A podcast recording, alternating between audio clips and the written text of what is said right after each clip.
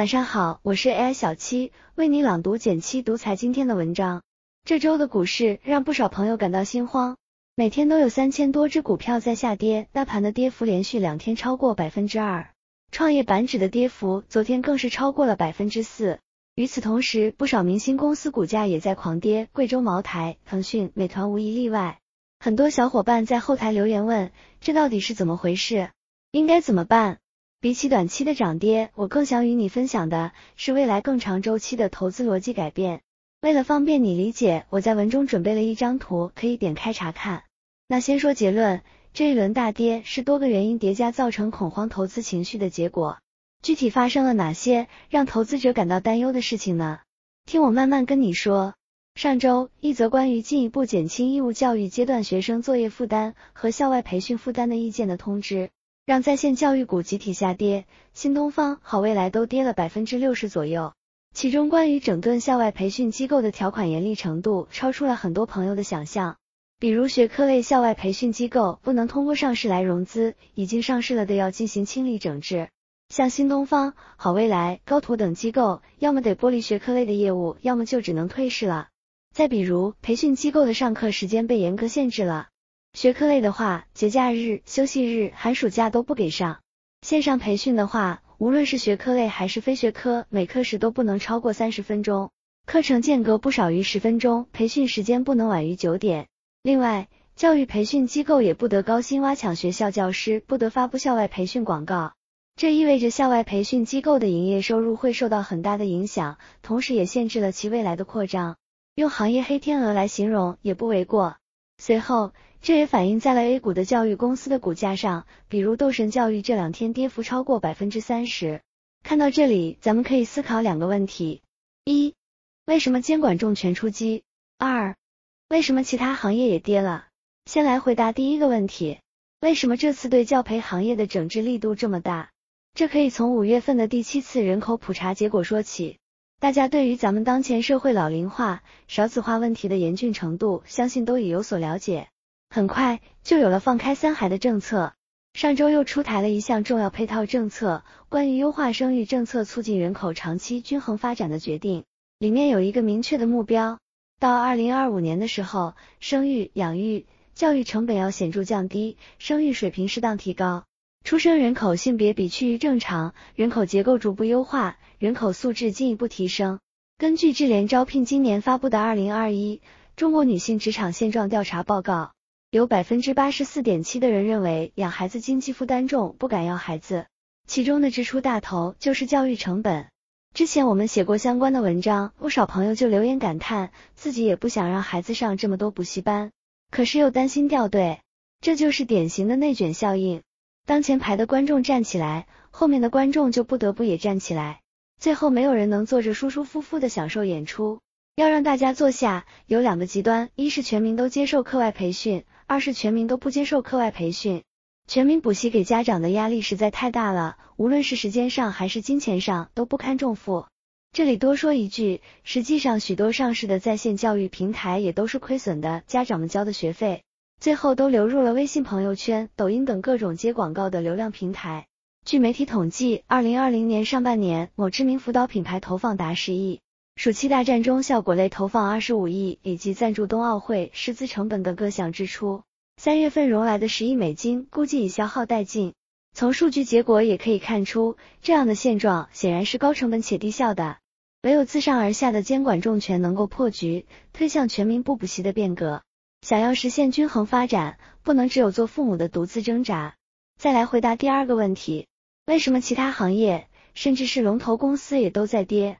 一方面是前面提到的监管力度超预期，大家不知道接下来还有哪些领域会有进一步的动作。最近被反垄断和数据安全排查的中概股们，腾讯、阿里、美团、滴滴等，股价都还在持续下跌中。另一方面也跟中美关系有些紧张有关。周日及七月二十五日，在天津的中美关系会谈不太愉快，外交部副部长谢峰直接表示，中美关系目前陷入僵局，面临严重困难。根本原因就是美国一些人把中国当作假想敌，这两件事让部分投资者觉得整体上有太多无法确定的因素，先落袋为安，看看再说。另外，还有一些公司和行业的下跌，则和估值过高以及上半年业绩不给力有关。看到这里，相信你也能明白，虽然有三千多只股票在下跌，我们却要区分清楚，这其中有多少是长期业务逻辑发生了变化，有多少是受到短期恐慌情绪的影响。长期逻辑是指什么呢？在周一的早报中跟大家分享了。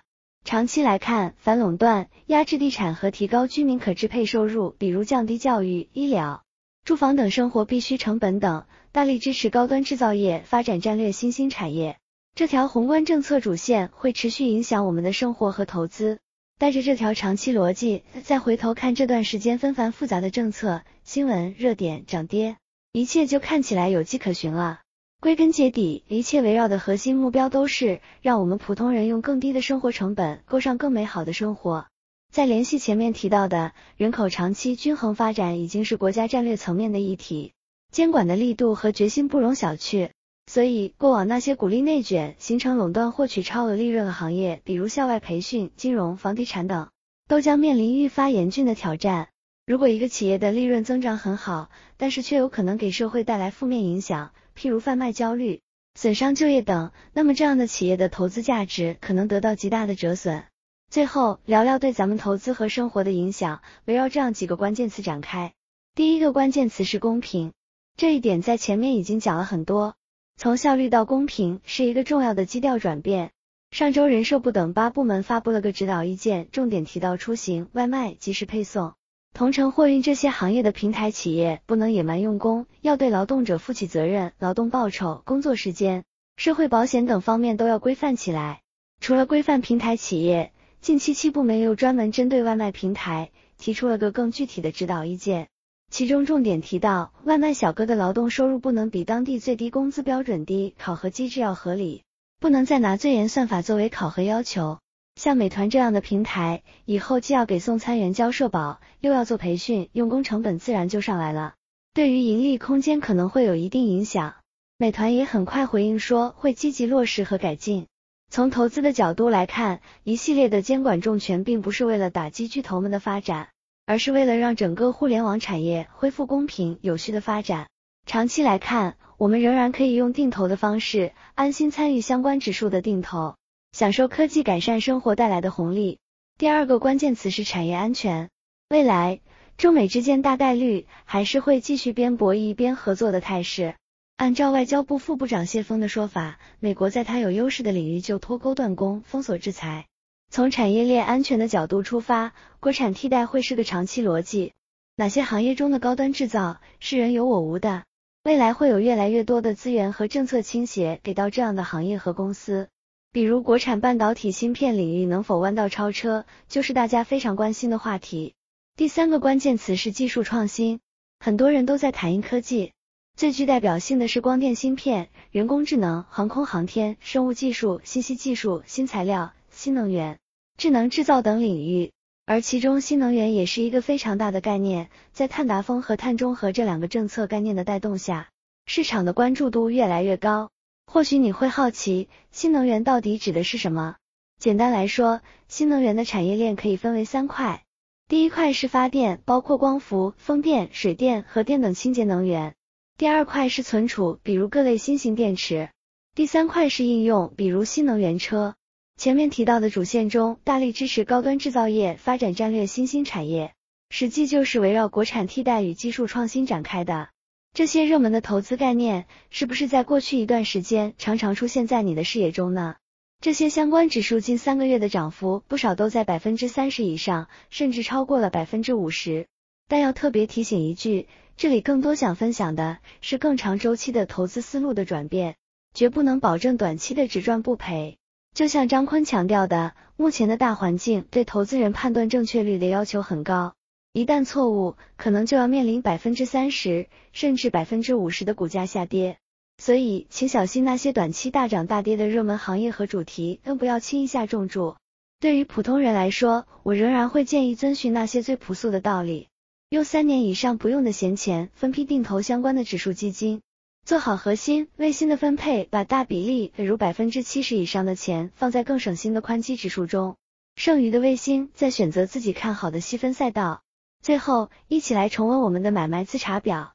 赚自己看得懂的钱，并把懂变成明确的买卖纪律。我在文中准备了一张图，你可以点开查看。希望今天的梳理能够帮助你了解我们身边正在发生的事，能够倾听到市场给予我们的回音。如果你对今天提到的某个投资方向感兴趣的话，也欢迎留言告诉我，未来我们再安排详细的介绍。